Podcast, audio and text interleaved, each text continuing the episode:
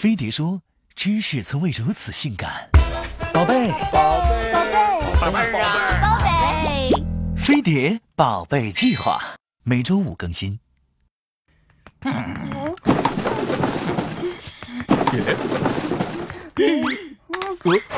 找什么呢？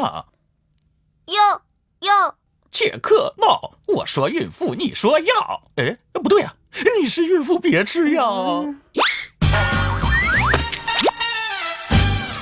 上世纪六十年代初期，一个用于治疗孕吐的药物，导致欧美数以万计的新生儿出现了肢体畸形，史称“反应停事件”。孕期用药的安全性自此开始受到广泛关注。畸形。你把小蝌蚪放我肚子里那几天，我是不是刚好牙疼在吃止痛片？天哪，我的宝宝还能要吗？药物对胎儿致畸和使用时期有着很大关系。只有当受精卵已经形成并且着床，药物也才会有可能会对胚胎产生影响。也就是说，受精前到妊娠第三周，如果受精卵受到药物影响，会在着床前就自然淘汰流产。胚胎只要存活下来，就认为是安全的。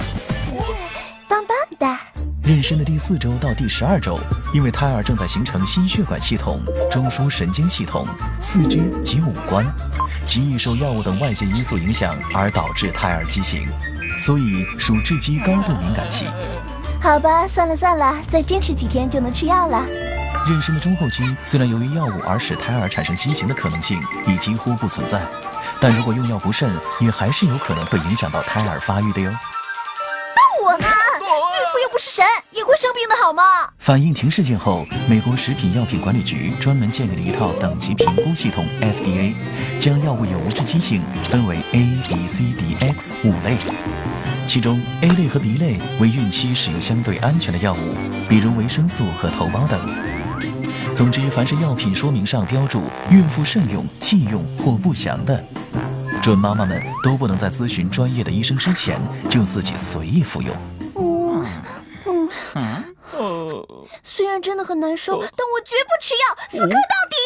其实孕妇患病后比普通人更需要及时治疗，因为只有母体健健康康，肚子里的宝宝也才会平平安安。只要谨遵医嘱，通常是不会对胎儿造成不良影响的，所以不用讳疾忌医，自己吓自己。唉，究竟是谁吓谁啊？先压压惊。你放开那瓶风油精。嗯，哎，妊娠期的外用药也应慎用，因为一些药物能透过皮肤被吸收进血液，引起胎儿中毒，造成神经系统器官的损害。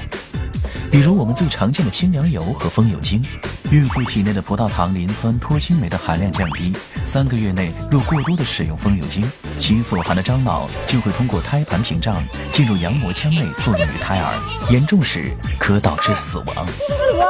天哪，我的宝宝还能要吗？药物的致畸性绝大多数和使用剂量及时间长短有关。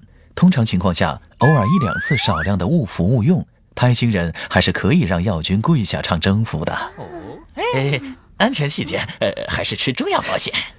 虽然中药比较温和安全，但其实很多对胎儿的副作用也很大，像是疗效为有毒、活血化瘀、行气祛风、苦寒清热、凉血解毒等，都是孕妈禁忌或慎用之列。像是云南白药、藏红花、巴豆、马应龙麝香痔疮膏。天哪，我的宝宝还能要吗？当然，有些中药的副作用确实就很小，像是很多准妈妈因为抵抗力减弱、身体疲劳等缘故，更容易得感冒，就可以适度服用已被临床证明对胎儿几乎无害的板蓝根来减轻症状。总而言之，和西药一样，准妈妈在服用中药之前，也一定要仔细阅读药品说明书。条件允许的话，最好能去医院就诊，并咨询医生的专业意见。我们之所以要讲求孕期安全用药，最终的目的就是为了宝宝好，又怎么能仅仅因为一点点的未知风险，就剥夺了他来到这个世上的机会呢？况且，请相信你的宝宝，他真的比你所能想象的更加坚强。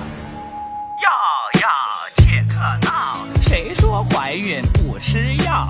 生病硬挺是壮士，一不小心变烈士。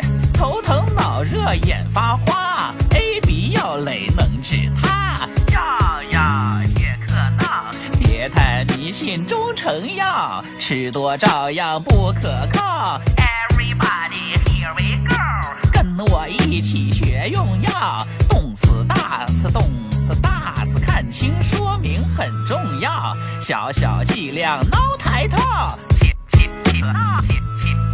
用药安全早知道。大家好，我叫小爆炸，今年一岁了。妈妈说我们是和太子妃一样穷的剧组，所以生日就低调点过。妈妈，低调的生日怎么过呀？嗯，就简单搞个活动，弄点奖品，像 iPhone 六 S 啊，小米空气净化器什么的。哦，对了，把你爸爸前两天买的榨汁机也算上。老婆，你可 明显比太子妃有钱多了啊！闭嘴！从一月十九号开始，飞碟宝贝计划的官方微信将会为大家介绍活动详情。